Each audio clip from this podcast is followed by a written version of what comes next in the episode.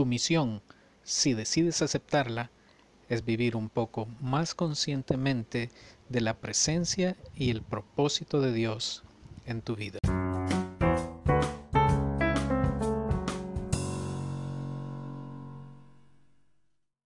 Palabra de Dios.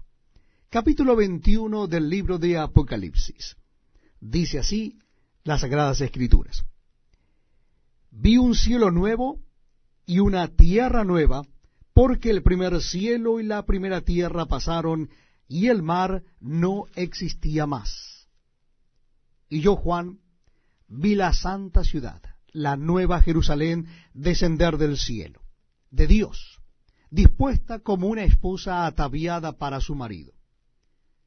Y oí una gran voz del cielo que decía, He aquí el tabernáculo de Dios con los hombres, y él morará con ellos, y ellos serán su pueblo, y Dios mismo estará con ellos como su Dios. Enjugará Dios toda lágrima de los ojos de ellos. Y ya no habrá muerte, ni habrá más llanto, ni clamor, ni dolor, porque las primeras cosas pasaron. Y el que estaba sentado en el trono dijo, He aquí, yo hago nuevas todas las cosas. Y me dijo, Escribe, porque estas palabras son fieles y verdaderas. Y me dijo, hecho está.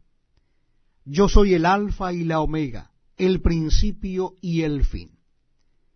El que tuviere sed, yo le daré gratuitamente de la fuente del agua de la vida.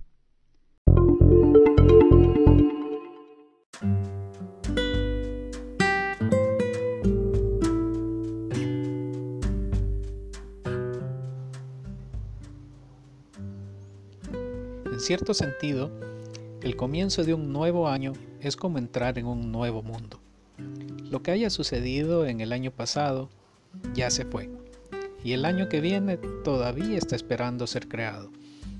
Aunque realmente hay muy poca diferencia entre el último día de un año y el primer día del siguiente, estos momentos marcan profundas diferencias en la forma en que experimentamos el mundo. De cierta manera, marcar el cambio de un año realmente nos da nuevas oportunidades, nuevas posibilidades, nuevas energías para lo que nos espera. Pero como seguidores de Cristo, hay un significado mucho más profundo en estos momentos de transición. Cuando el autor del Apocalipsis escribió a los primeros creyentes que estaban pasando por sufrimiento y persecución, él buscaba abrir su conciencia a una realidad más profunda que estaba funcionando en su mundo, el reino de Dios. Cuando el Apocalipsis describe que el cielo y la tierra se estaban convirtiendo en algo nuevo, en algo único, trató de revelar que sin importar las luchas que las iglesias enfrentaran, Dios estaba con ellos y que los propósitos de Dios estaban funcionando entre ellos.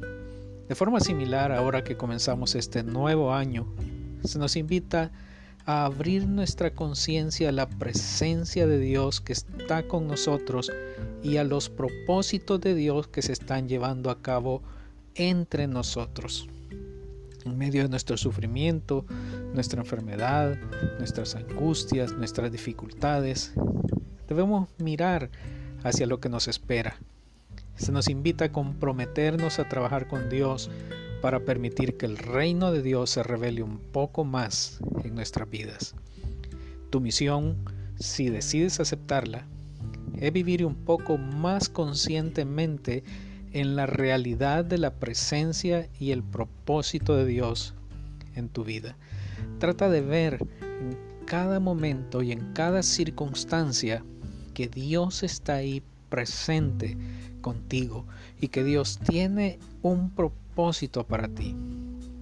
Si vamos a ser conscientes de Dios con nosotros y trabajando a través de nosotros, vamos a tener que escuchar cuidadosamente los impulsos del Espíritu Santo. ¿Cómo lo hacemos? Leyendo las escrituras, pasando tiempo en soledad con Dios. Así vamos a comenzar a discernir la presencia de Dios con nosotros en cada momento y la guía de Dios para estos meses venideros.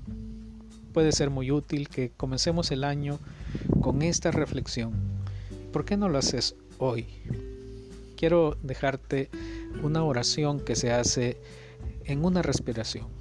Es decir, en el tiempo en que inhalas y exhalas, dices esta oración. Es una oración muy corta.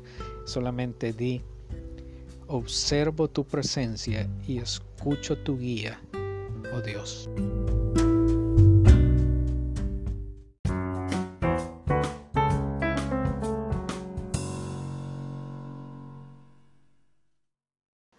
Puedes repetir esta oración en el transcurso del día. Solamente te tomará una respiración decirla. Observo tu presencia y escucho tu guía, oh Dios.